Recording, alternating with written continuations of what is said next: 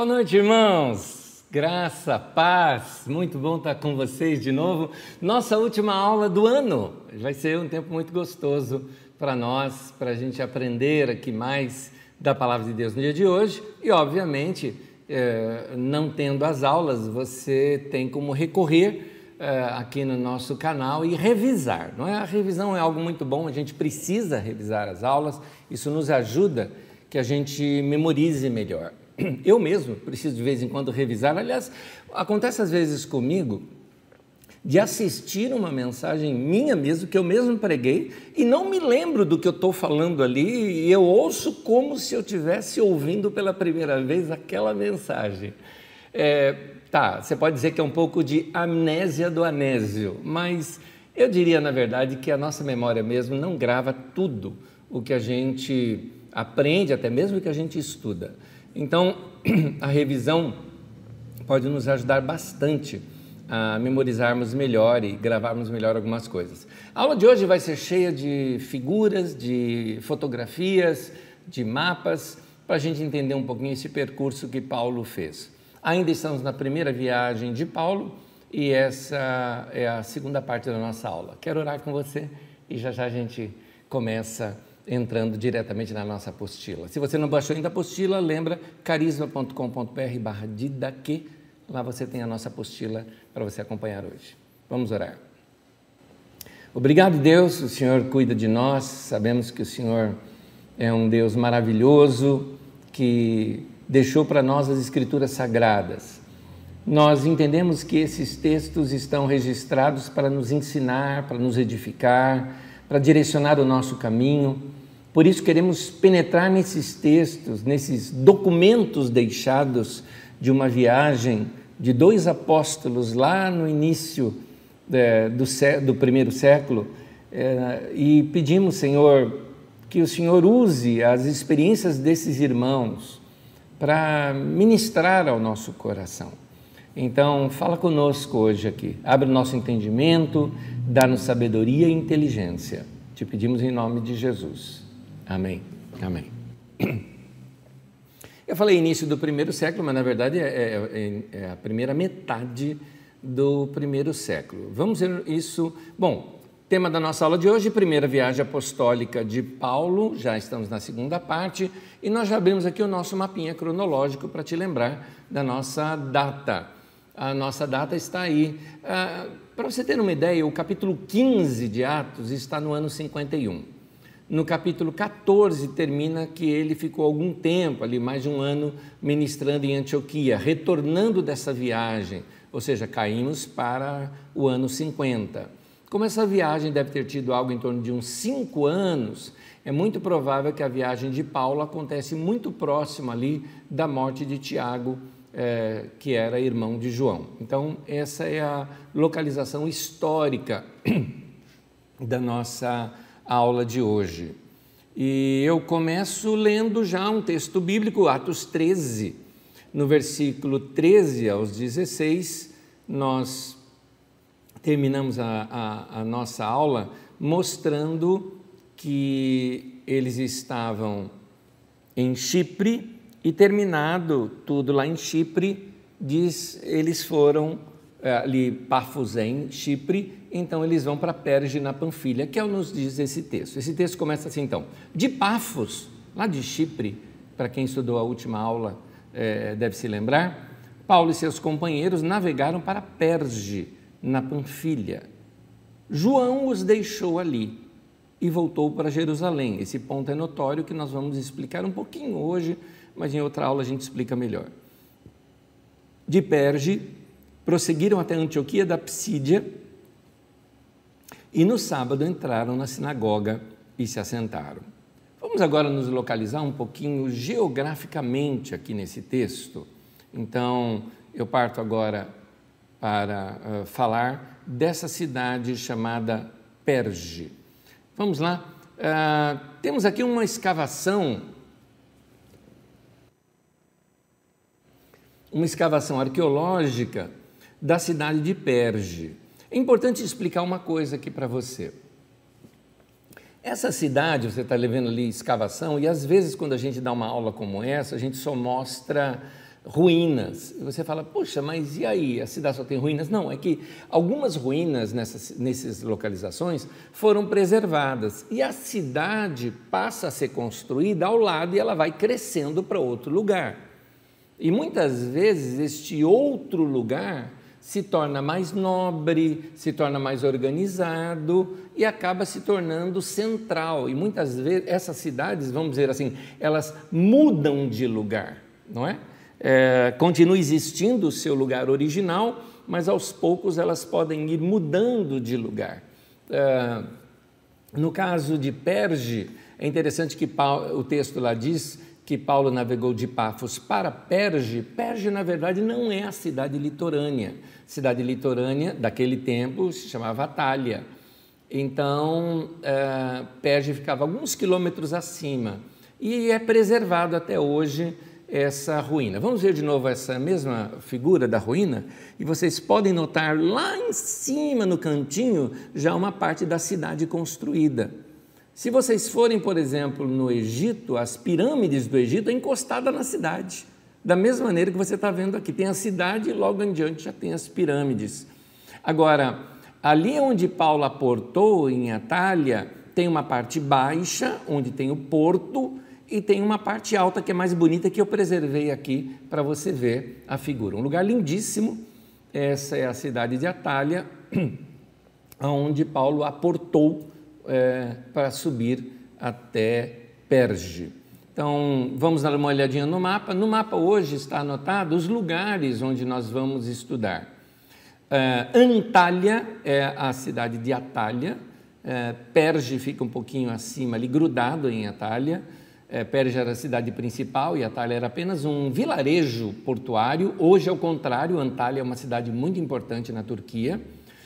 Eles vão subir de Perge até Antioquia da Psídia, lá em cima, que vocês estão vendo. E hoje é a cidade de Yalvac. Então, nós vamos ver depois figuras desse lugar. Eles eh, atravessaram ou passaram ao lado de um, dos, uh, de um dos lagos mais lindos que existe no mundo hoje, que é o Lago de Egirdir, que nós também vamos mostrar aqui para vocês.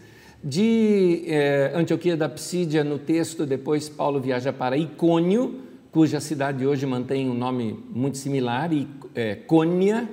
É, depois ele desce para Listra, é, que a cidade também mantém um nome muito parecido, que é Quilistra hoje que é praticamente um vilarejozinho pequeno, e finalmente a cidade de Derbe, que é uma cidade não encontrada até hoje. Na verdade, temos algumas ruínas, algumas escavações acontecendo hoje, que acredita-se ser a cidade de Derbe, mas eu vou mostrar isso em sala de aula, ah, na aula de hoje para vocês com figuras e tudo.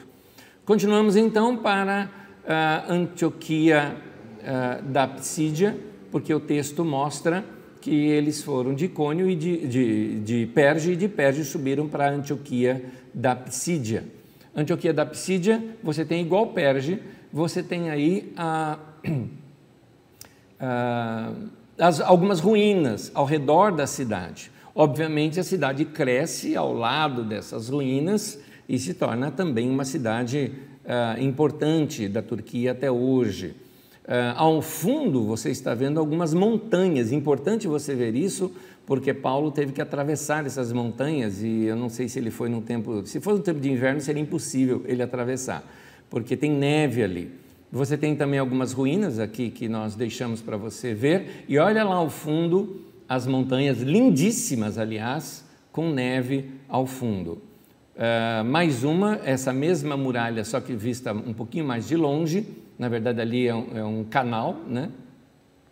É, aqueles arquedutos é, é, romanos que se fazia, e ali em cima você vê o, o, a montanha já cheia é, de neve. A cidade cresceu para o lado e hoje é uma cidade simples, bonitinha, aliás, toda coloridinha essa cidade, com algumas casinhas assim, como você está vendo, ah, algumas figuras, gente, eu não encontrei na internet, então eu tive que deixar figuras com marca d'água.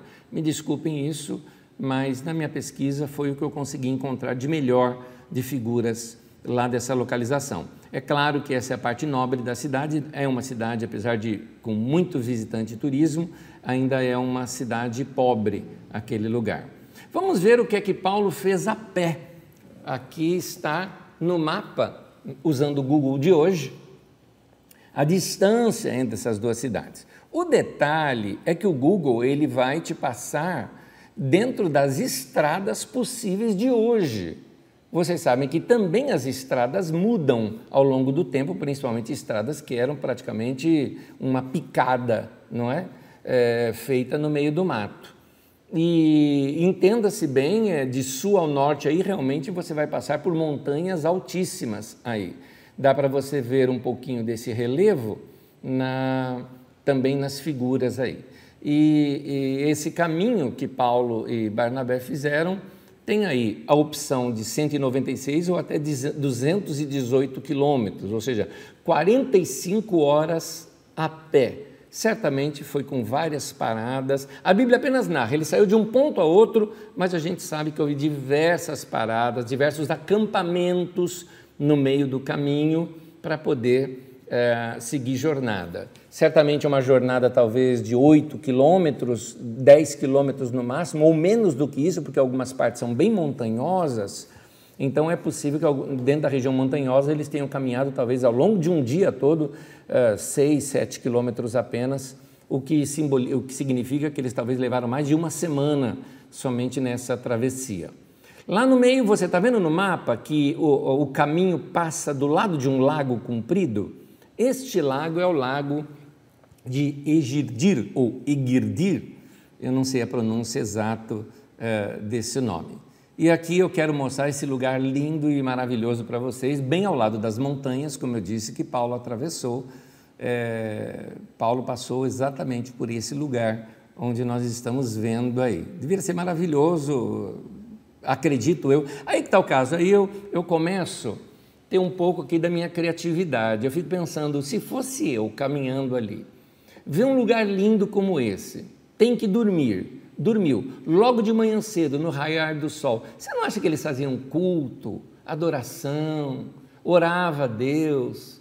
À noite, isso aqui anoitecendo, aquele céu maravilhoso aparecendo, porque não tem luzes, né, para trabalhar como nos nossos dias, então nem poluição, então você teria uma visão do céu maravilhoso e fantástico. Eu fico imaginando este lado vamos dizer assim, até um pouco romântico e aventureiro dessas viagens de Paulo. Lembra-se que Lucas escrevia e a, a, a, era muito caro uh, se escrever um livro, muito caro. Nós já demos isso em sala de aula aqui, já mostramos como é que eram feitos os papiros, o tratamento do papiro. Uh, você pagava um amanuense para esse trabalho. Normalmente o livro era financiado por uma pessoa rica, como é o caso do Evangelho de Lucas e o livro de Atos. Foi financiado por um irmão cujo nome é Teófilo, que a gente acredita ser um apelido também, como Barnabé é apelido, como Lucas deve ser apelido de Lúcio, ou Lúcio apelido de Lucas, a gente não sabe, é, e daí por diante você tem muitos apelidos. E, e, e, esse Teófilo foi quem financiou toda esta obra de Lucas. Então ele tinha que abreviar, ele tem muita coisa para contar, ele apenas conta. Paulo saiu uh, lá de Perge e foi para Antioquia da Psídia. Pronto, quem é da época que estaria lendo duas cidades tão conhecidas como eram essas cidades na época, ele todo mundo sabia o caminho que era. Era como se a gente falasse uh, lá nos tempos do, talvez, vamos dizer assim, da 1700, não sei nem tão atrás, sei lá para 1500, mas 1700, por exemplo, alguém dizendo assim, ah, e subiu de Santos para São Paulo. Só tinha um caminho. Aliás, muito parecido, porque de Santos para São Paulo você tem essas montanhas, não é? Que é a Serra do Mar, para você atravessar. Da mesma maneira, vocês estão vendo as montanhas que Paulo atravessava e aqui tem essa visão linda do lago de Egidir. Eu quero mostrar aqui mais fotos desse lago, que são maravilhosas. Olha essa, é, é, é fantástica, é lindo demais. E, e, muita gente que esteve no lugar é, diz mesmo da cor do lugar, é, ora esverdeada, ora completamente azul, lembra muito o mar. Agora, é interessante você também ver que você está vendo aqui de uma margem é, é, do lago Na outra margem do lago, você vai ver uma pequena campina e o começo das montanhas. Olha só essas montanhas com, com neve em cima e tudo mais, um, um, lugar maravilhoso e lindo. É por aí que Paulo passou e, e a caminho de Antioquia da Psídia. Então vamos lá para Antioquia da Psídia. Quando ele chegou lá, ele vai encontrar uma das cidades que é interessante. Algumas cidades eram cidades que nós chamamos no, no dentro do Império Romano de cidades livres. Cidades livres que elas não precisavam ser governadas diretamente por romanos, permitindo que até mesmo tivesse uma representatividade, quase que uma república, né? uma representatividade de, uh, de algumas colônias que haviam na cidade. O que permitia, por exemplo, os judeus terem não só uma grande colônia no lugar, como serem líderes da cidade, poderosos da cidade, os ricos da cidade e também eh, os políticos, vamos colocar assim, né? os mandatários daquela cidade. Você vai notar isso no texto. Então tenha isso em mente, que essa cidade onde nós vamos citar aqui agora era uma cidade onde os judeus tinham forte proeminência. Certamente a liderança judaica eram as pessoas talvez que mais mandavam naquela cidade. Continuando então a leitura. Eles entraram então na sinagoga, Atos 13, versículo 13 ao 16. Depois da leitura da lei dos profetas, os chefes da sinagoga lhes mandaram dizer: irmãos, se vocês têm uma mensagem de encorajamento para o povo, falem. Pondo-se em pé, Paulo fez sinal com a mão e disse: Israelitas e gentios tementes a Deus ouçam-me. E aí vem o sermão de Paulo. Detalhezinho, no começo do texto fala que João Marcos tinha desistido dessa viagem. Esse detalhezinho é importante porque essa desistência de João Marcos da viagem não foi assim tão pacífica como Lucas coloca aqui. Certamente teve diversos entraves, eu acredito que na sua maioria a causa foi entraves teológicos, é, porque Paulo, lá em Chipre, havia batizado Sérgio Paulo, aquele é, procônsul, e não era uma pessoa judia, e certamente Paulo não mandou o cara se circuncidar. E assim, é, por que, que você disse que ele foi batizado se o texto não fala que ele foi batizado? Bom, porque todo mundo na igreja primitiva cria e era batizado. Então Paulo batizou o Sérgio Paulo e uh, João Marcos não concordou com isso. Lembra-se bem. Depois a gente vai estudar melhor sobre João Marcos, lá quando nós estudarmos Atos 15, mas no final de Atos 15, na separação de Paulo e Barnabé. Mas o, o João Marcos, na cabeça dele, ele, ele foi criado com uma forte ênfase judaizante. Ele, ele, morava perto do templo, diante do templo. Você vê isso pelo relatório de Atos. Em Atos 2, teve aquela reunião no cenáculo. O cenáculo é a parte de cima lá da casa do João Marcos. João Marcos era sobrinho de Barnabé, a mãe dele, irmã de Barnabé, Maria. E, e, os apóstolos, o pessoal achando que eles estão loucos e tudo mais, que estão bêbados, eles descem e vão para o pórtico de Salomão, que é uma, tipo uma parte externa, né? o pátio dos gentios, vamos dizer assim, um, um, quase uma praça central em frente ao, ao templo, e ali começa a pregar. Então você nota que João Marcos morava na zona mais nobre, então ele era rico, criado na riqueza, criado no luxo, no conforto, fortemente judaizante, ele não consegue concordar com tudo isso. Sem contar que quando nós estudamos na aula passada, aquela travessia deles toda ali ah, ah, pela ilha de Creta, de Chipre, é, Chipre, acho que eu falei Creta algumas vezes aqui, hein? se eu falei, me perdoem, é, pela ilha de Chipre, ah, ah, quando eles atravessaram todinha a ilha de Chipre, é, certamente passaram por momentos muito difíceis. Tinha montanha para atravessar, a gente não sabe se eles foram ali a beira-mar ou não, né, no caminho beira-mar, mas é, ah, ah, incômodos, quilômetros que andaram, dormir no meio do mato. É, o rapaz não aguentou. Eu acho que isso tudo gerou um certo estresse e, juntando com o problema teológico dele, discussão ali com Paulo, ele pegou o navio e voltou. Bom, é, Paulo chega então, juntamente com Barnabé, em Antioquia da Psídia, e começa ali o seu sermão. Nas sinagogas era comum se dar espaço a convidados itinerantes para dar uma palavra de encorajamento. Entenda bem, Paulo não chega na hora da reunião. Lucas não conta isso porque é desnecessário. Mas pensa, chegou na cidade, procurou gente ali na cidade, talvez onde se hospedar, depois procurou a comunidade judaica ali na cidade, se apresentou. Uma das apresentações de Paulo é que ele tinha sido discípulo de Gamaliel. Gamaliel era um homem dos mais principais que haviam na área de ensino uh, uh, do judaísmo. Então, certamente, convidado para estar na sinagoga no sábado, é dado a ele a palavra para falar. É, certamente é, queriam ouvi-lo, e aí então deixam ali para ele a mensagem. A mensagem de Paulo é uma síntese do Antigo Testamento. Ele começa ali com a história de Israel e termina a história em Davi, porque é ali em Davi que ele vai trabalhar o pensamento. Ele começa mostrando que Davi teria um descendente, que esse descendente seria, da linhagem de Davi, seria o Messias. E ele mostra textos bíblicos após textos bíblicos.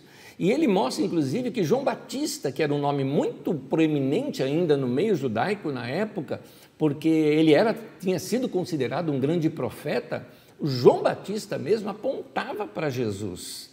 Então, ah, esse testemunho de João Batista era algo muito forte.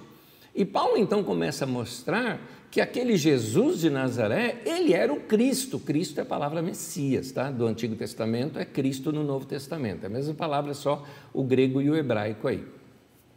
Então, ele mostra que o Cristo deveria ressuscitar, porque ele pega um texto que é atribuído ali no Salmo, ah, quando fala, por exemplo, uh, sobre os seus ossos, né, que não foram quebrados, que a sua alma não foi deixada no sepulcro, ele fala, mas gente, Davi morreu e seu corpo se decompôs, então não é de Davi que o texto está falando.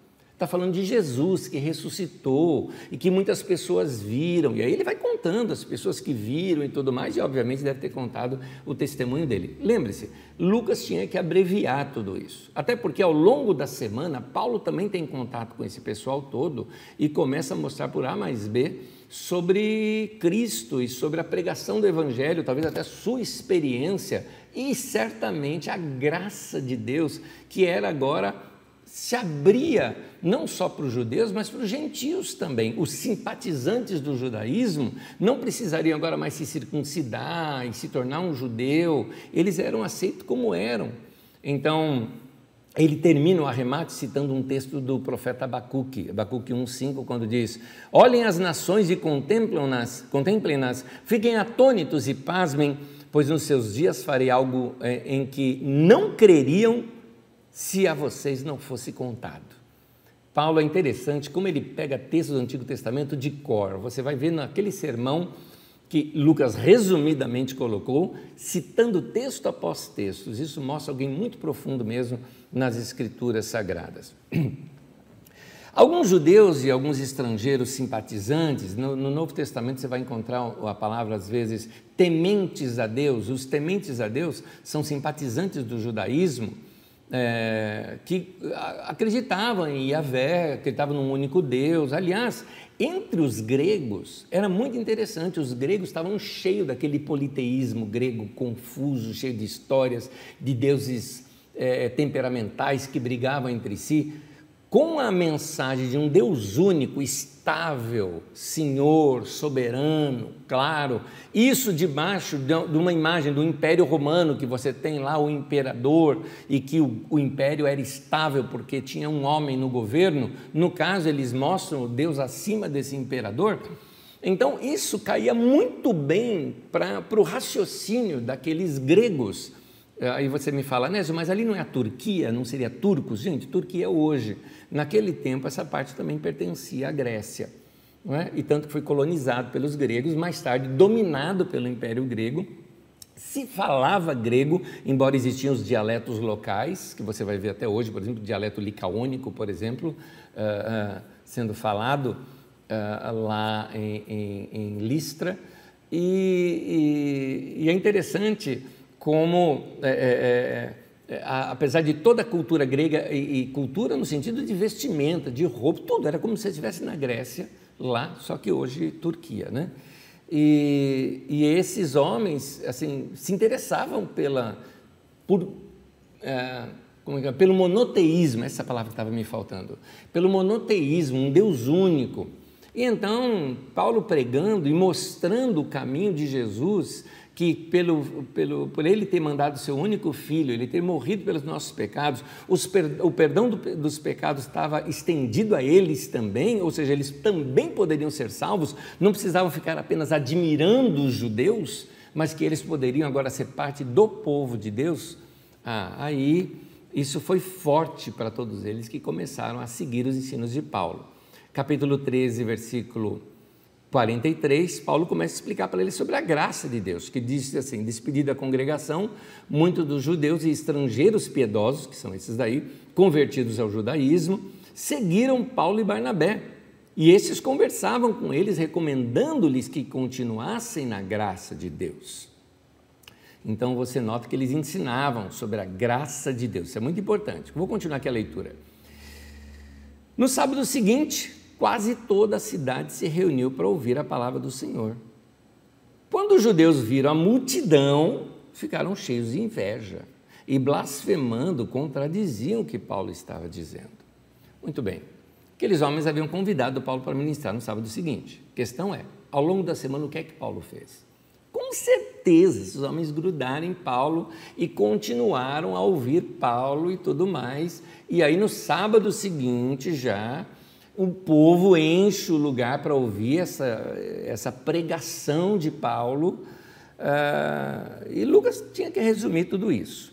E aí, uh, uh, apesar do, do texto ser bem resumido, mostrando que logo depois disso Paulo sai da cidade, é só uma impressão que a gente tem, porque se a gente pegar alguns trechinhos do texto, nós vamos perceber que Paulo precisou ficar muito tempo ali para poder fundamentar aquele povo nesse ensino da graça de Deus. Atos 13, 46 diz assim: Agora nos voltamos para os gentios, quer dizer, eles passaram a se reunir agora com aquele povo que não era da sinagoga. E Atos 13, 49 diz: E a palavra do Senhor se espalhava por toda aquela região. Bom, não foi da noite para o dia que veio a perseguição. Primeiro começou a inveja, depois começou pessoas é, chamando Paulo para ensinar, mas o pessoal da sinagoga não chamando mais. Certamente Paulo começou a fazer reuniões na, em diversas casas, sendo convidado para jantar na casa de pessoas, para estar com discípulos, fazendo reuniões com os discípulos, certamente, formando aquele povo e certamente também batizando cada um deles. Porque o que, o, dentro da pregação da igreja primitiva, o batismo estava substituindo a circuncisão. Então você batizava era o mesmo que o circuncidar. O despojar da carne, que era o que era feito na circuncisão, agora era feito no batismo. Para quem não sabe o que é circuncisão, já foi explicado aqui em outras aulas, circuncisão é uma prática judaica de cortar uh, um, o prepúcio, uma pequena pele que existe no órgão genital masculino.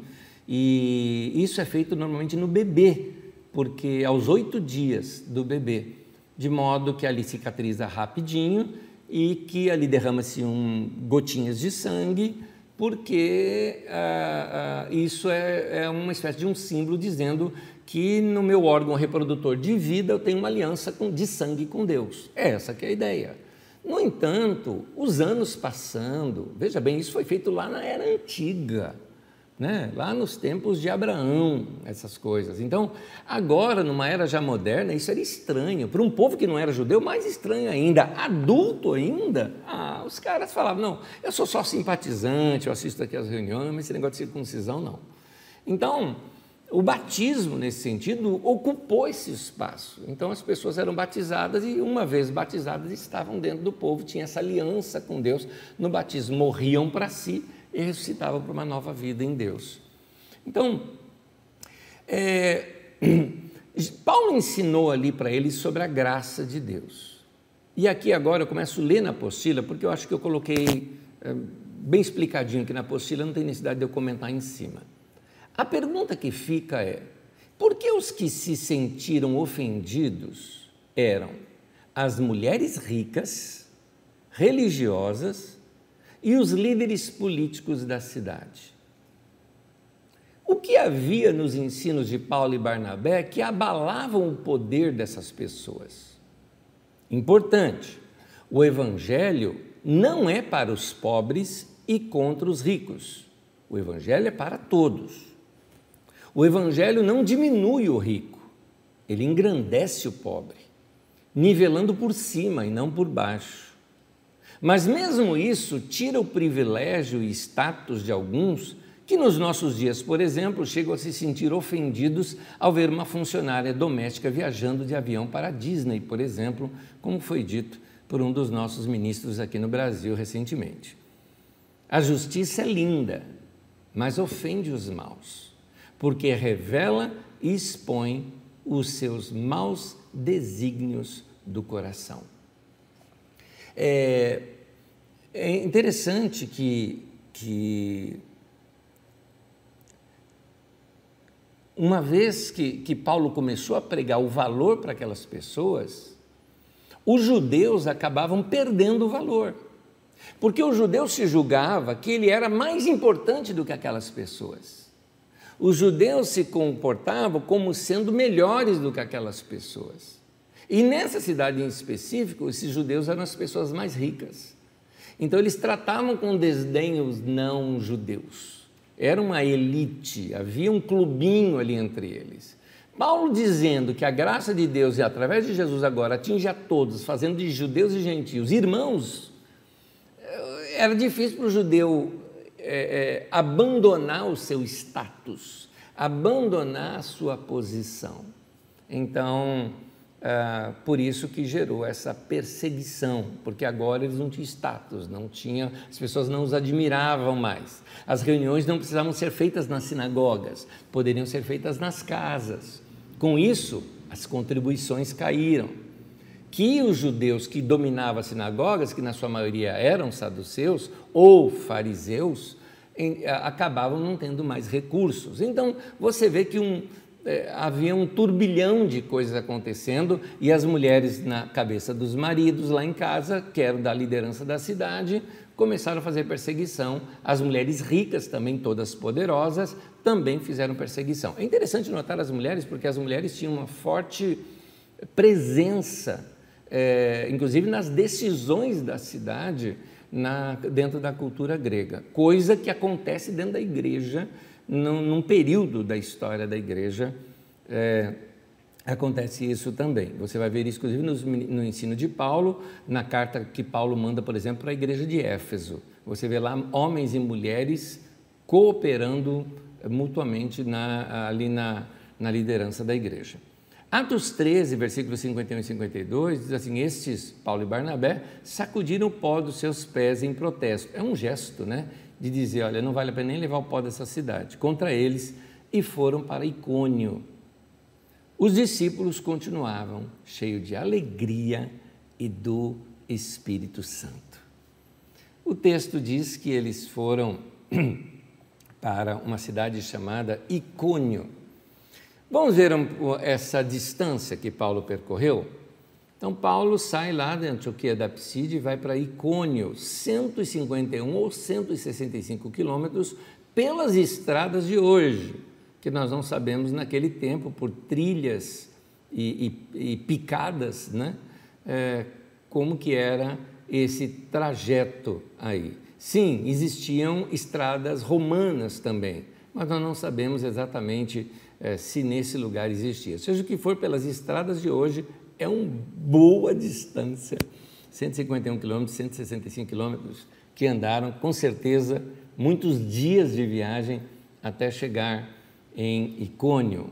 Icônio hoje é uma cidade linda, mas é, muito dominada por a, a, arte da cidade é, está nas suas mesquitas. Vamos ver aqui algumas das fotos de Cônio e sendo muito destacada uh, por, pelas mesquitas. Hoje a cidade de Cônia, não é? com Y, né? Cônia, que é a, ela mantém praticamente o mesmo nome que para nós é Icônio.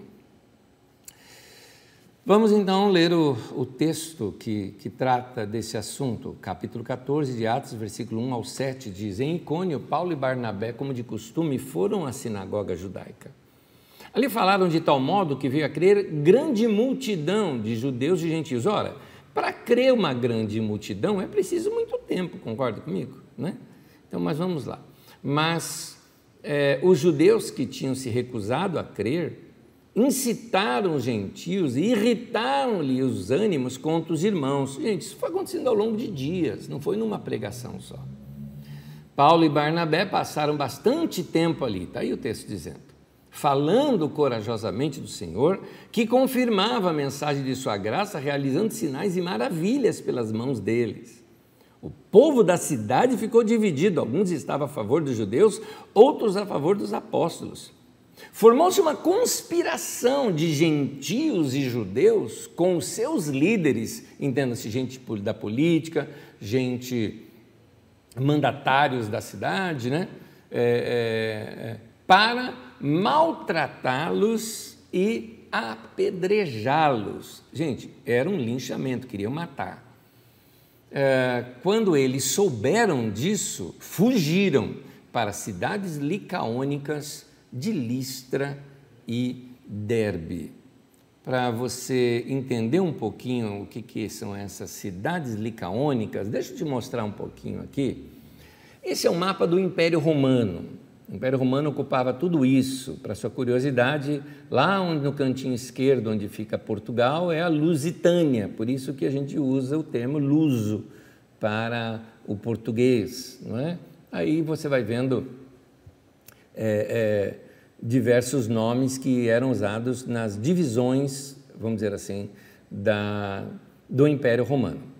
Você vê ali pequeno, tem uma partezinha amarela ali chamada Lice Panfilia, logo em cima você vê Ásia.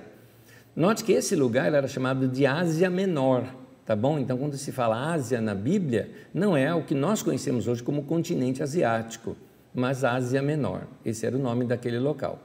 Então você vê ali a, a Ásia, Bitínia, Galácia, a Capadócia, Cilícia, é, eram esses lugares é, que nós vamos ver hoje aqui. Agora, é, deixa eu ampliar. Aqui ampliamos o lugar. Muito bem. Você está vendo ali a Galácia tomando um espaço bem grande? Pois bem, antigamente esse lugar era dos gregos. E na época dos gregos, infelizmente eu não tenho um mapa muito bem feito, mas na época dos gregos, nós temos isso aqui, ó. Naquela região eram esses os nomes. Galácia era só uma província ali em cima. Então, quando Paulo sai lá da Psídia, só que a palavra Psídia devia estar um pouquinho mais acima, e vai para Licaônia ou Licônia, cuja capital é Icônio, né? ou, ou Cônia, né? É, é, essa região licaônia, ela era, ah, foi anexada à Galácia. Então você fala, puxa, mas Paulo escreve uma carta aos Gálatas, ele nunca esteve na Galácia. Sim, ele esteve na região da Licaônia, que pertencia à Galácia. Tá? Isso aqui é uma curiosidade apenas. Capítulo 14, versículo 13 e o versículo 1. Não, eu não errei, o 3 é primeiro, 1 depois, porque para fazer sentido o texto. Eu quero apenas mostrar aqui que Paulo passou muito tempo naquele lugar. Então, e Paulo e Barnabé passaram bastante tempo ali, de tal modo que veio a crer grande multidão de judeus e gentios. A gente não sabe quanto tempo Paulo passou nessa cidade, mas chegou até o ponto de dividir a opinião ali do povo da cidade. Então, novamente, novamente a mesma coisa. Líderes de influência, gente de influência política e monetária conspiraram ao povo de planejar matá-los. Ou seja, quando fala ali apedrejar, é para matar, é, é, tem um ritual com relação a isso, mas a gente vai ver isso mais adiante. Um detalhe também é o seguinte: há coisas aqui que eu subentendo. Com a conversão do povo e colocando todo mundo de uma certa forma por igual, sem as classes sociais, porque na igreja era assim: rico e pobre estava junto, não existia classe social. No judaísmo, não. No judaísmo, eles tinham os melhores lugares nas sinagogas para os caras mais ricos e especiais. Algumas igrejas fazem isso até hoje. Quando chegam autoridades da cidade, não é? Quando chega prefeito da cidade, é, deputado, governador, eles os tratam como sendo é, seres humanos de uma categoria superior, né? Os ricaços da cidade, e aí tem lá o seu lugar certo para sentar. Diferente de como deve ser igreja, onde o povo senta onde tem lugar para sentar e está todo mundo junto, né? Então, na igreja foi quebrado isso. Como você vê metade da cidade praticamente se convertendo, ao longo de um tempo, claro, vimos aqui que eles ficaram um bom tempo na cidade, certamente aquelas festas dos ricaços começou a perder importância, as socialites deixaram de ser socialites porque ninguém mais as admiravam, por isso que as mulheres ricas se opuseram. É, uh, certamente esses caras que faziam aquelas festas cobrando alto para as pessoas participarem. Eles não participavam porque talvez preferiam ir para as festas da igreja, que eram gratuitas. Como que eram as festas da igreja? Todo mundo levava sua panela, sua comida. Ainda que o rico trouxesse uma coisa mais, melhor, o pobre uma coisa mais inferior, não importava. Juntava a panela e comia todo mundo junto. Imagina isso, e provavelmente diariamente, como era lá na igreja em Jerusalém. Meu, deu para entender o porquê que o povo se revoltava?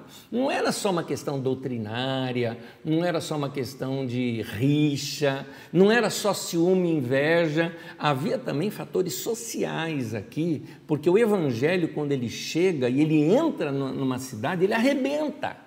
Ele arrebenta com aquela cultura petrificada daquela cidade e mostra uma outra cultura, um outro modo de se viver para Deus.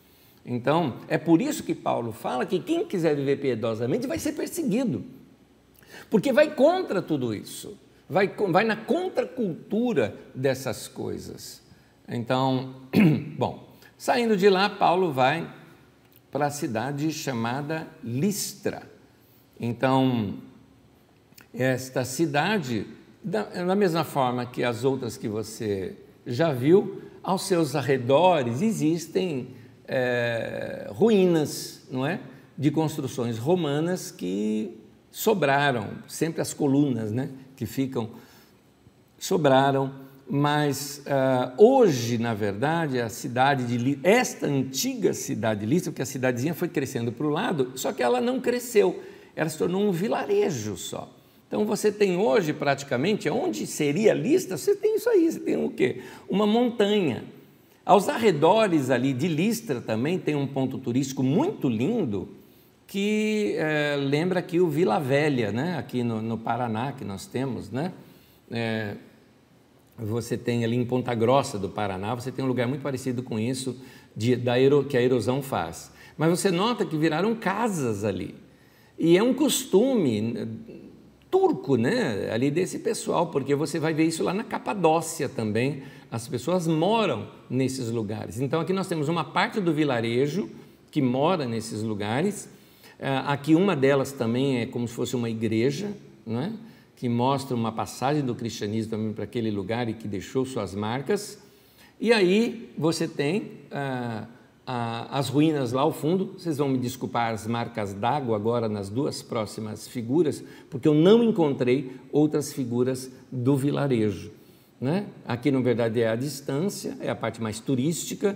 Então você vê. Isso aqui lembra muito Vila Velha. Se alguém me mostrasse um recorte só daquela trecho ali, eu diria: ah, isso aqui é em Vila Velha, lá em Ponta Grossa, no Paraná. Lugar muito lindo, vale a pena visitar. Mas aqui é, é, é essa cidade.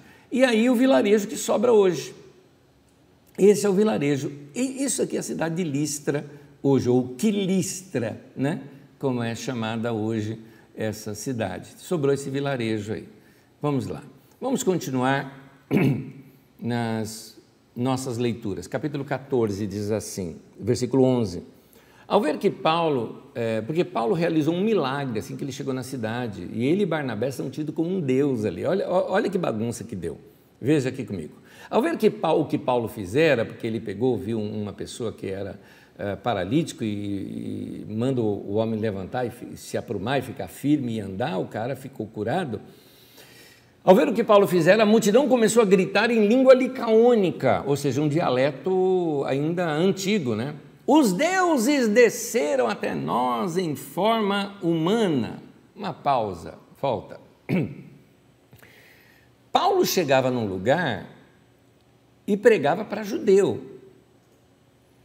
Os judeus ali naquele lugar falavam grego, porque era a língua da região. Nessa região, ainda mais aí em Antioquia da Psídia, ainda também se falava o latim, porque os romanos tentaram impor o latim, eh, impor o latim mas não conseguiram.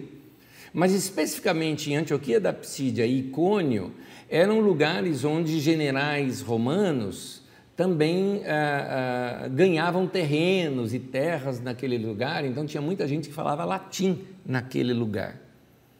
Mas é interessante, na hora que eles viram um milagre, revelou de fato quem eles eram. Na verdade, eles eram pessoas de origem grega que cultuavam que a doutrina grega, a cultura grega, o panteão grego. Então eles acham que os deuses do panteão grego desceram até eles. O principal deus do panteão grego é Zeus, da terra, né? Porque são três deuses, né? O panteão grego é o da terra e, e que manda, que é Zeus. É, é, você tem o Deus dos mares, né? E você vai ter também o Deus do submundo, que é Hades, né? Então, é, é, Paulo, ao fazer o milagre ali, as pessoas começam a achar que Zeus e Hermes é, apareceram ali entre eles. Vamos ler o texto. Começaram a gritar em língua licaônica: os deuses desceram até nós em forma humana. A Barnabé chamavam Zeus. note que o poderoso para eles não era Paulo, era o Barnabé. E a Paulo chamavam Hermes, porque era ele quem trazia a palavra. Hermes, ele era o office boy dos Zeus, entendeu? Hermes era o mensageiro dos Zeus. Isso no panteão grego. O sacerdote de Zeus, cujo templo ficava diante da cidade, trouxe bois e coroas de flores à porta da cidade, porque ele e a multidão queriam oferecer-lhe sacrifícios. Gente, não tenta imaginar que isso tudo aconteceu assim, em segundos. Levou tempo para o cara ir lá, pegar boi, fazer coroa de flor para trazer. Deu para entender? Talvez isso até aconteceu em dia seguinte, não sei. Vamos lá. Ouvindo isso, os apóstolos Barnabé e Paulo rasgaram as roupas e correram para o meio da multidão, gritando: Homens, por que vocês estão fazendo isso? Nós também somos humanos como vocês.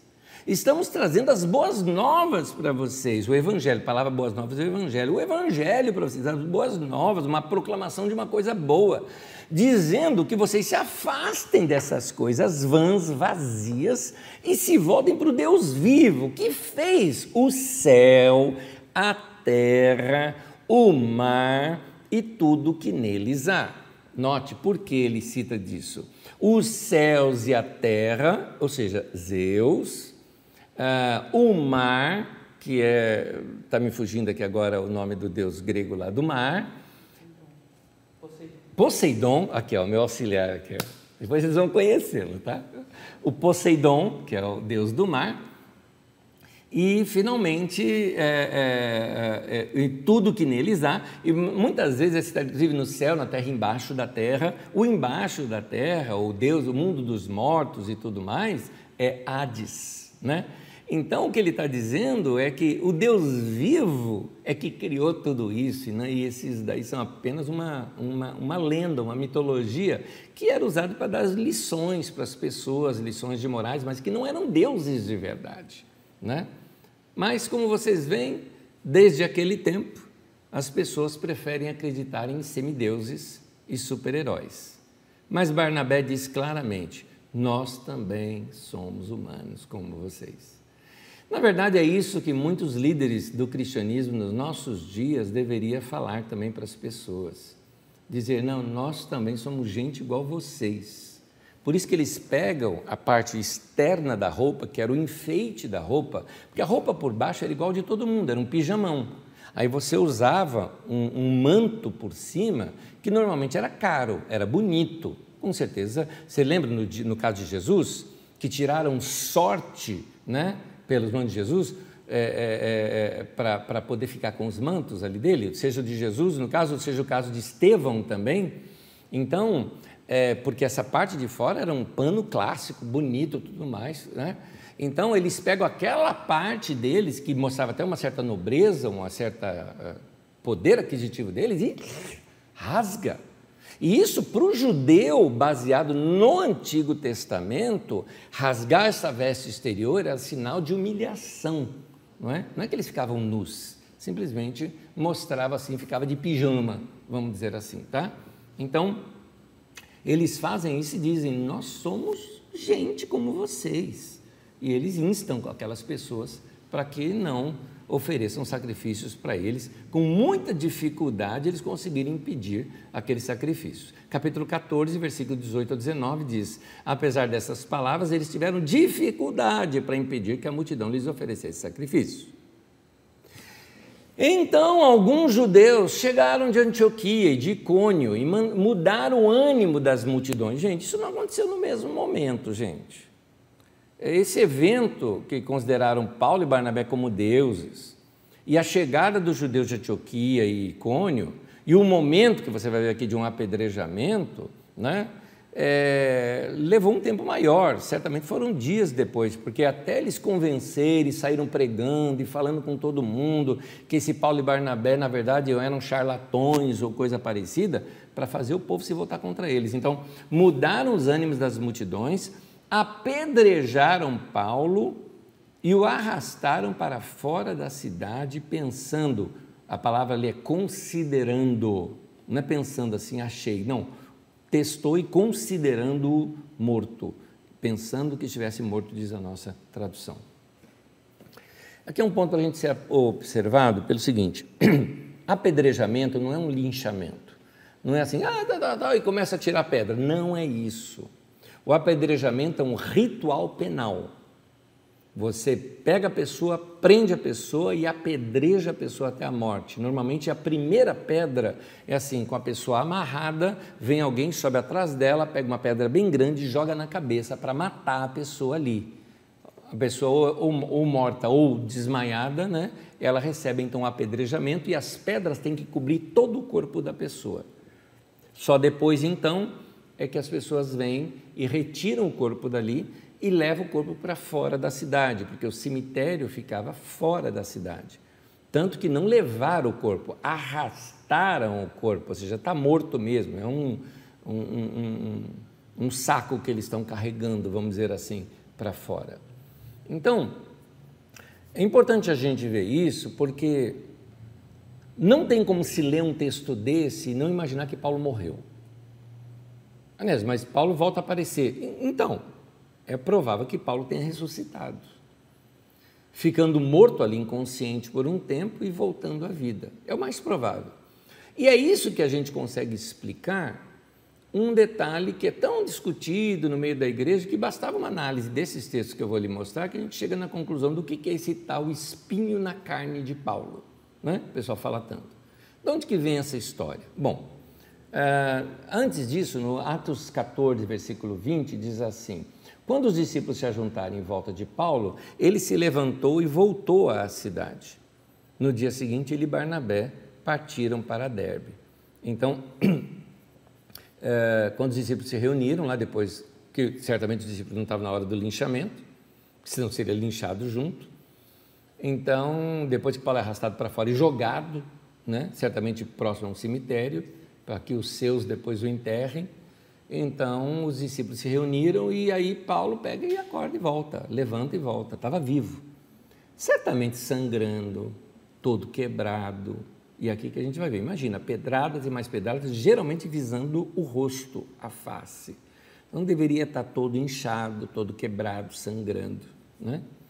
Ele volta para a cidade, no sentido de, de talvez hospedaram ele, Certamente as pessoas saberiam disso e iriam tentar matá-lo, por isso, já no dia seguinte, ele e Barnabé é, vão para Derbe.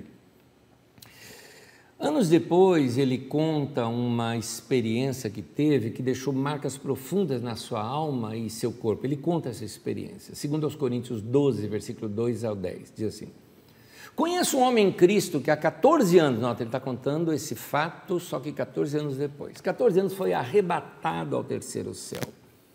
Se foi no corpo ou fora do corpo, não sei, Deus sabe. E sei que esse homem, se no corpo ou fora do corpo, não sei, Deus o sabe foi arrebatado ao paraíso e ouviu coisas indizíveis, coisas que o homem não é permitido falar. Neste homem me gloriarei, mas não em mim mesmo, a não ser em minhas fraquezas. Mesmo que eu preferisse eh, gloriar-me, não seria insensato, mas porque eu estaria falando a verdade. Mas eu evito fazer isso para que ninguém pense a meu respeito mais do que em mim vê ou ouve. Ou seja, eu sou um cara normal, não é porque eu tive no céu que eu sou um cara especial.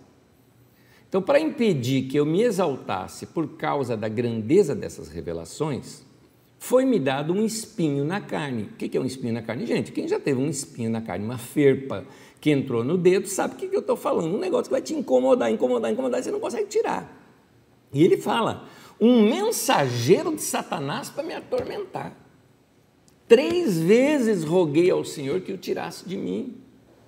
Mas ele me disse: Minha graça é suficiente a você. Minha graça te basta, como você conhece por outra versão, pois o meu poder se aperfeiçoa na fraqueza. Portanto, eu me gloriarei ainda mais alegremente em minhas fraquezas, para que o poder de Cristo repouse em mim. Por isso, por amor de Cristo, regozijo-me nas fraquezas, nos insultos, nas necessidades, nas perseguições, nas angústias, pois quando eu sou fraco, é que eu sou forte. Bom, vamos ler isso agora dentro do contexto. E antes, deixa eu tirar só uma duvidinha aí com você. Você fala, Nésio, mas se ele conta aqui que se no corpo eu não sei, ou fora do corpo eu não sei, Deus o sabe, então pode ter sido em outra ocasião. Pode ser aquele arrebatamento espiritual mesmo. O cara está orando e teve um desmaio ali, perdeu os sentidos e foi para o céu. Ele não sabe se ele foi elevado ao céu ou voltado ao céu, ele não sabe.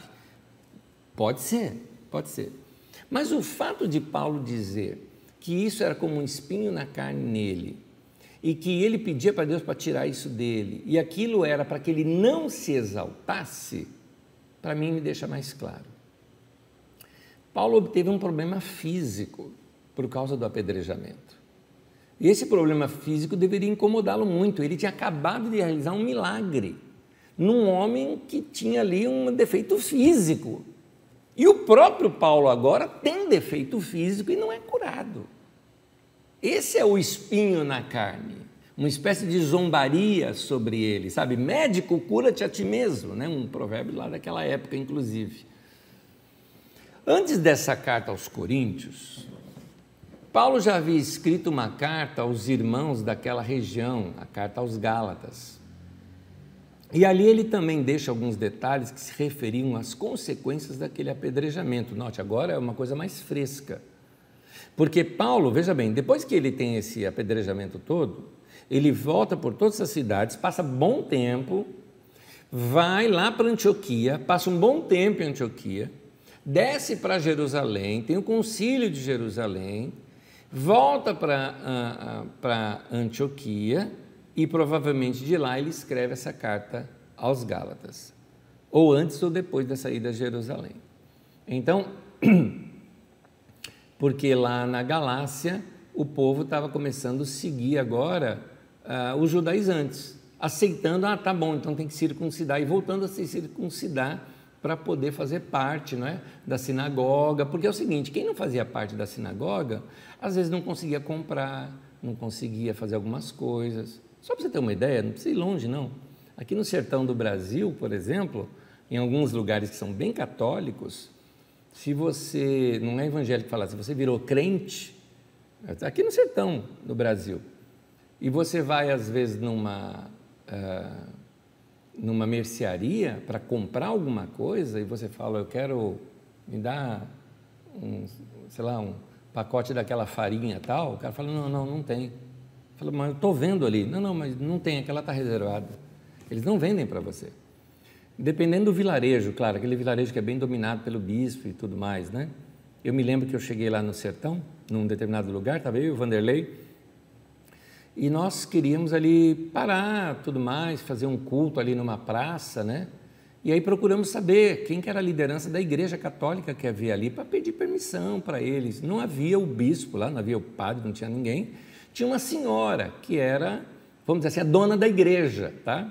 Que morava do lado da igreja, que era a dona ali, né? Uma casa boa, né? Que certamente era a família que ajudou a financiar aquela igreja. Ela falou: não, não, não, que vocês não podem fazer, não podem fazer e não vão fazer, não podem fazer, nós respeitamos, saímos de lá e fomos para outro lugar. Então, é, imagina naquele tempo com relação aos judeus, é uma coisa muito, muito, muito, muito mais forte do que isso, do que essa rejeição. Né? Então, é, é, Paulo escreve uma carta lá para os Gálatas, dizendo que, poxa vida, por que vocês estão voltando atrás? Voltando a praticar a lei quando eu ensinei o caminho da graça para vocês, que não precisa essa prática cerimonial da lei. E aí, na conversa, Paulo deixa alguns detalhes sobre aquele apedrejamento. Ele conta, por exemplo, que ele destaca, ele fala de uma doença que ele tinha quando ele esteve no meio dos Gálatas. Mais adiante você vai ver que essa doença era um problema nos olhos, provavelmente sequelas do apedrejamento. Gálatas capítulo 4, versículo 12 ao 15 diz: Eu suplico, irmãos, que se tornem como eu, pois eu me tornei como vocês e nada me ofenderam.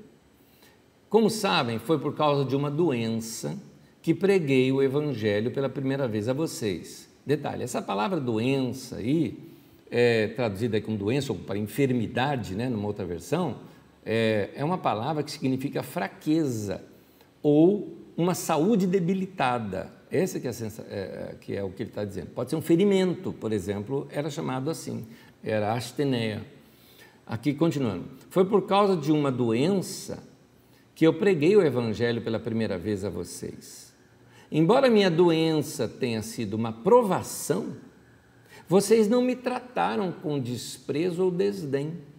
Ao contrário, receberam-me como se eu fosse um anjo de Deus, como o próprio Cristo Jesus. Que aconteceu com a alegria de vocês? Eu tenho certeza, olha o que Paulo disse, de que se fosse possível, vocês teriam arrancado os próprios olhos para dá-los a mim. Ficou claro aqui no texto que o problema de Paulo era nos olhos. Agora imagina, com o tanto de pedrada que ele levou, ele levou aquelas pedradas em Listra. E aí ele foge para Derbe. Derbe era uma cidadela pequenininha, era um vilarejo, literalmente para se esconder, eu diria assim, talvez por um tempo para ele poder se recuperar. Provavelmente ele estava com o olho sangrando, imagina a cena olho sangrando, partes do corpo sangrando e tudo mais, e talvez não enxergando direito.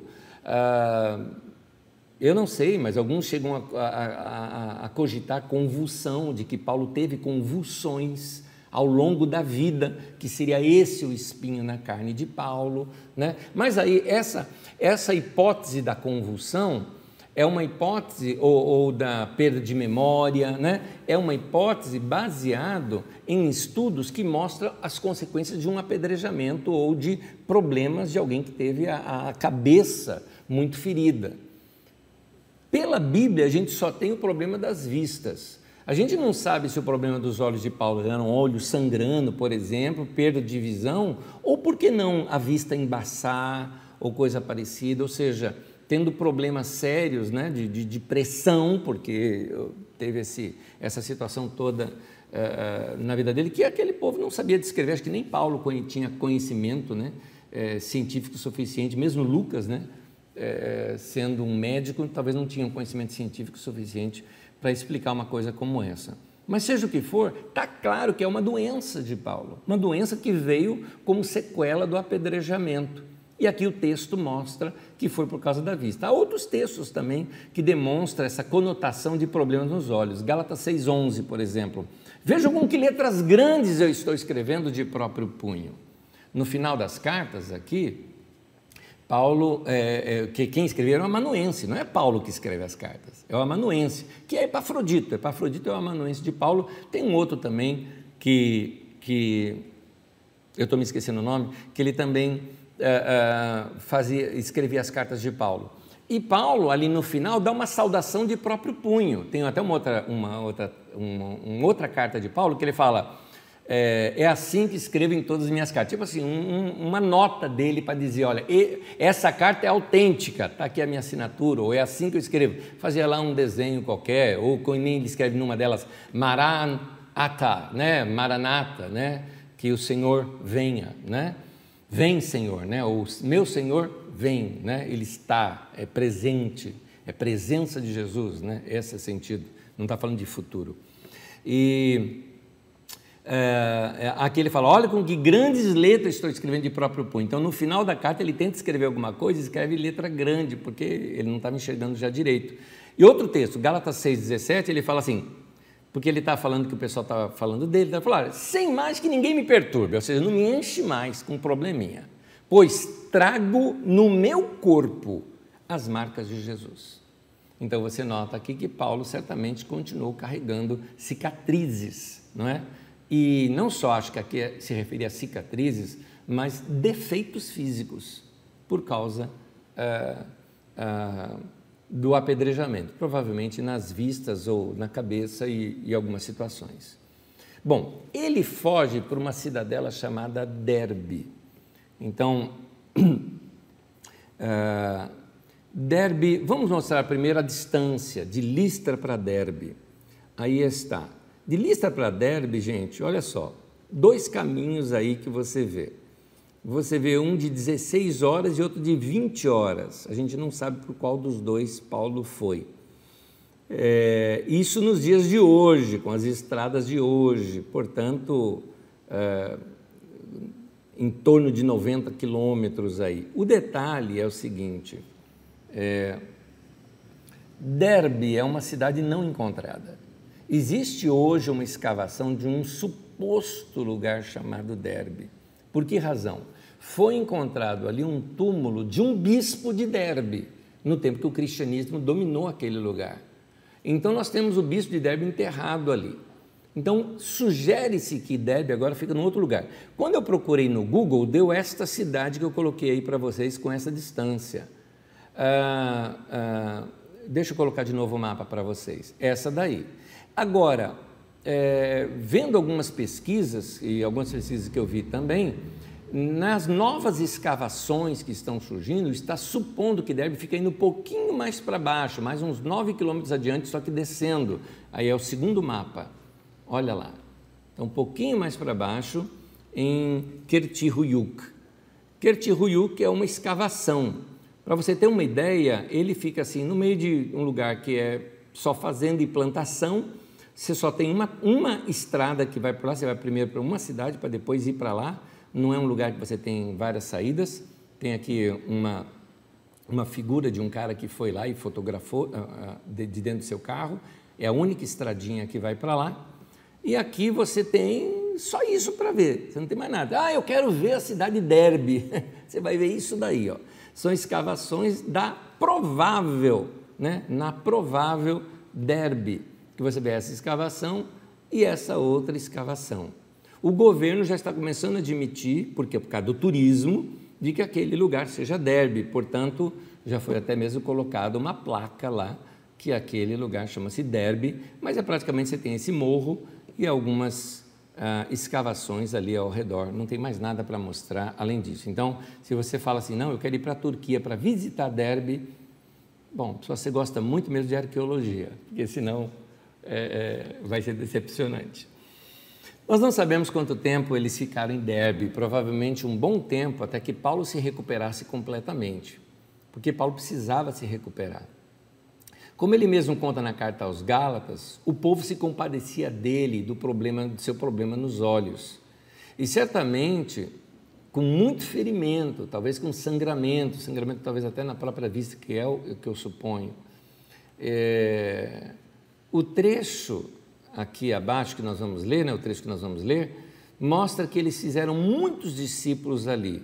Não diz muitos convertidos, diz muitos discípulos, o que denota um tempo maior de acompanhamento, de batismo e de doutrinação. Bom, Paulo, uma vez recuperado, o que, que ele faz? Voltaram pelas mesmas cidades que o tinham apedrejado. Capítulo 14, versículo 19 e 20. No dia seguinte, ele e Barnabé partiram para Derbe Eles pregaram as boas novas naquela cidade e fizeram muitos discípulos. É o que diz aí o texto. E aí ele faz um caminho de retorno lá para Antioquia, mas é interessante, ele volta pelo caminho por onde tinha vindo.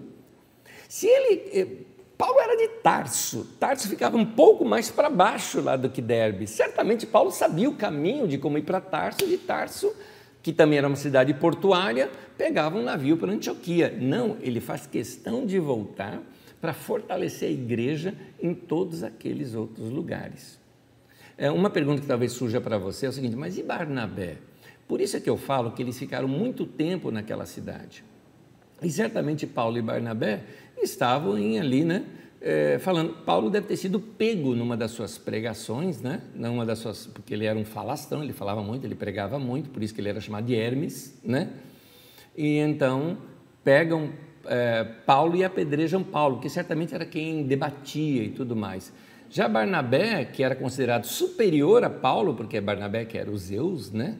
Ele era mais nobre no sentido, era mais um senhor, né? Uma pessoa mais velha e por isso talvez tiveram um certo respeito. Mas foi Barna, Paulo é, é, é, individualmente que foi pego e levado ao apedrejamento. Eu acho até que houve até uma situação assim, tipo um, um assalto, um sequestro, sabe? Pegamos Paulo, levou, tal, tal, sabe, encapuzou, levou, e aí botaram o cara lá para ser apedrejado. Foi mais ou menos nesse nível que eu acredito que tenha sido esse apedrejamento.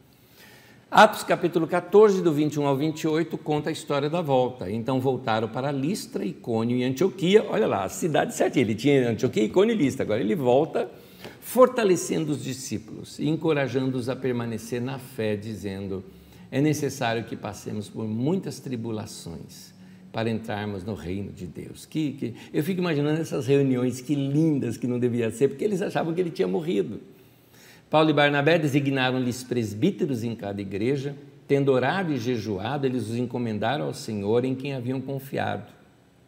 Note que eles demoraram bastante tempo lá, hein? Passando pela Psídia, chegaram a Panfilha e, tendo pregado a palavra em Perge, desceram para Atália. De Atália navegaram de volta a Antioquia, a Antioquia lá da Síria original, onde tinham sido recomendados à graça de Deus, talvez cinco anos depois, para a missão que agora haviam completado. Chegando ali, reuniram a igreja e relataram tudo que Deus tinha feito por meio deles e como abrira a porta da fé aos gentios e ficaram ali muito tempo com os discípulos. Eu leio na apostila, acompanha comigo. Lembre-se que os judeus foram de Antioquia da Psídia para Icônio, perturbar o povo de Icônio. E Paulo foge para Listra. E ali eles pegam de Antioquia e de Icônio, vão para Listra, perturbam o povo da cidade, leva tempo argumentando, falando com autoridades e tudo mais, fazem esse sequestro de Paulo e tentam matá-lo. Na verdade, eles voltam contando que mataram, porque eles tinham que voltar para suas cidades. E voltaram espalhando: ó, oh, o cara lá, matamos ele, foi apedrejado como um herege, foi apedrejado e morto. Imagina o choque que deve ter sido para a fé daqueles primeiros discípulos, que ouviram toda essa história. No entanto, Paulo e Barnabé retornam pelo mesmo caminho e se apresentam aos discípulos. Imagina a alegria desses discípulos. Certamente eles deviam ter ouvido por parte dos irmãos de Derbe, deve ter vazado. Não, Paulo está vivo, gente, Paulo está vivo está escondido aí, tá, ele está se recuperando, mas ele volta. De que Paulo estava se recuperando. Talvez alguns até duvidaram, né? Sei lá se ele está vivo ou não está. E a mensagem deles aos discípulos era: é necessário que passemos por muitas tribulações para entrarmos no reino de Deus. Então eles organizam um presbitério para a igreja, coisa que eu não consegui explicar nessas aulas que eu queria ter explicado. Né? Lembra quando estudamos apóstolos, profetas, evangelistas, pastores e mestres? Eles localizam gente com dons assim no meio da igreja, formam uma liderança. O nome presbitério era o nome, na verdade, da liderança da, da, das comunidades judaicas, ou seja, das sinagogas. A sinagoga ela, era liderada por um presbitério, um colegiado, e então aqui tem o presbitério eles oram, jejuam, têm tempo, gastam tempo com os irmãos, certamente instruíram muitas coisas para aqueles irmãos e prosseguem a viagem, pregando ainda lá em Perge, porque quando eles chegaram não conta que eles pregaram lá em Perge, né? De Perge eles desceram para Atalha, que eu expliquei lá no, logo no começo, Atalha era o, o vilarejo portuário, e navegaram para Antioquia, que no caso também seria para o vilarejo portuário, que você estudou comigo na aula anterior, de Seleucia, né? Parou lá em Seleucia, um vilarejo portuário, e subiram para Antioquia, lá aqueles vinte e poucos quilômetros lá. Por diversas vezes eu me vi imaginando de como teria sido as reuniões da igreja lá em Antioquia, com Paulo e Barnabé narrando em detalhes tudo o que eles passaram. Gente, se ao ler esse texto do jeito que nós estamos lendo, a gente consegue entrar no texto e receber a fé desses irmãos, eu imagino, gente, o que esse povo é, a reunião da igreja, essa é uma das, das reuniões de igreja que eu confesso para vocês, eu viajo, tem hora que eu paro assim, eu fico imaginando, eu tento me trazer lá na época, imaginar cenas de como seriam, como seria o lugar de reunião, ah, como que era Paulo contando isso, se eu tivesse ali sentado ouvindo Paulo contar, aquele susto, porque ninguém está sabendo de nada do que aconteceu, né? E aquele nossa, e aí, como é que foi? É, esse nossa é católico, né? É, é, é, é cristão já, né? Mas eu, né? já daquela época, né? É, é, oh Jeová! Né? Então, é, é, os sustos e tudo mais, eu, eu fico me imaginando como que seria, teria sido aquela reunião tão gostosa, partir a ceia com aqueles irmãos, dizer, gente, estou vivo, Deus guardou nossa vida mas a gente vai passar por tribulação.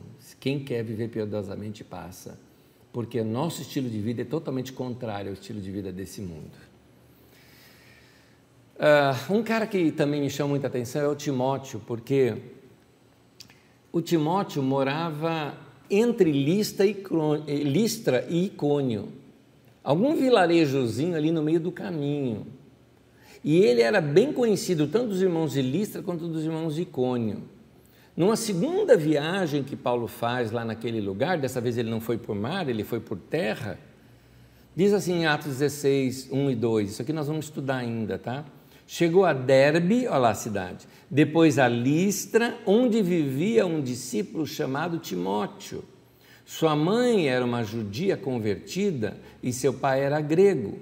Os irmãos de Listra e Icônio davam bom testemunho dele.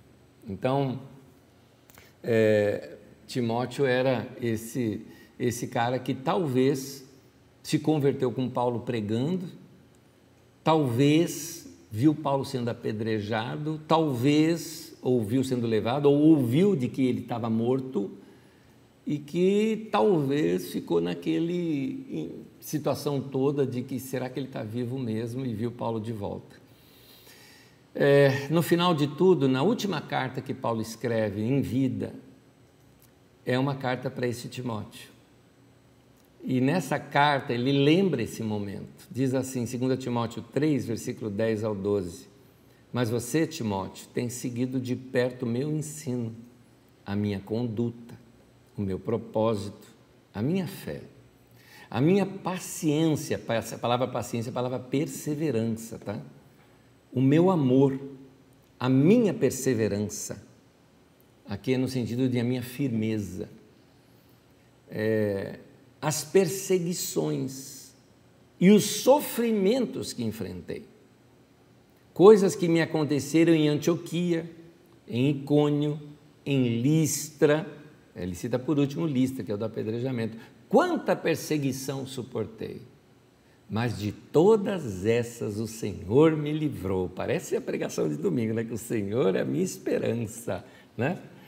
É isso aí, ainda o louvarei, né? De todas essas coisas o Senhor me livrou.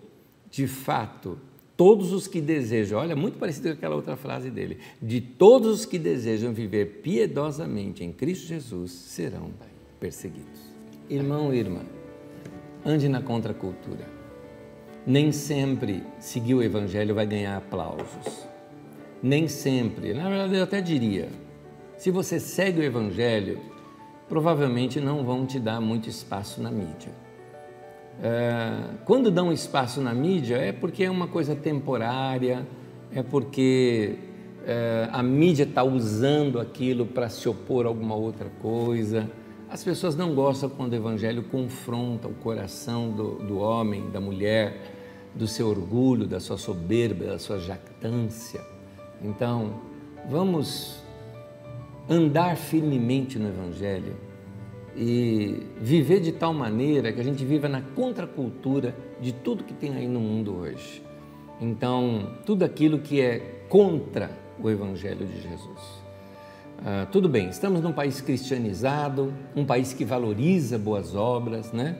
Queira ou não, dentro da nossa cultura católica, vamos dizer assim, existe essa sensação de que ah, quem faz boas obras ou quem ajuda os pobres é uma coisa muito boa, mas isso tudo pode mudar, pode mudar. Como eu já vi, por exemplo, pessoas ajudando moradores de rua sendo botados para correr por pessoas que diziam que não podiam alimentar aquela gente. Não é? É então, ande segundo o Evangelho e deixa Deus guardar a tua vida, porque se Ele guardou de Paulo, Ele vai guardar da gente também. Gente, nós vamos fazer uma. Vamos para as nossas perguntas, é rapidinho. Antes de, das nossas perguntas, lembrando, já tem uma pergunta aqui, que é a do Sebastião. Quando nossas atividades, aulas do Didaquê vão retornar? É a última pergunta que eu vou responder. Então vamos lá. Um, a Yara colocou o seguinte: Anésio, que rica explanação sobre Paulo em tantos anos do Evangelho. Creio que é a primeira vez que ouço esses detalhes. Sobre o filme Paulo Apóstolo, já assistiu? Não, não assisti. Eu vi, até peguei para assistir, mas não assisti. Retrata o que a Bíblia diz, então eu não sei, mas eu recomendo um livro o nosso, é, nosso DJ, né? Aqui, o que cuida do nosso som, imagem e tudo mais, vai colocar aqui para a gente é, uma recomendação de Carlos Mesters. Esse é o livro que eu recomendo. Paulo Apóstolo, um trabalhador que anuncia o Evangelho. Aliás, recomendado pela Magda também, que leu o livro e amou.